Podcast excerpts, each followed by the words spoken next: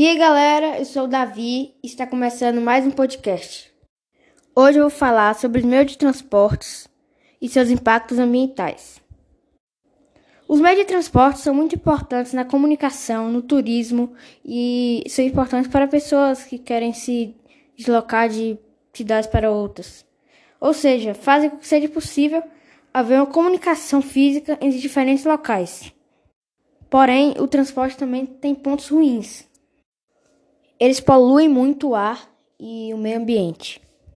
Ou seja, a cada produto comprado, mais matéria-prima é gastada e mais combustível é queimado, fazendo com que o ar e o meio ambiente seja poluído.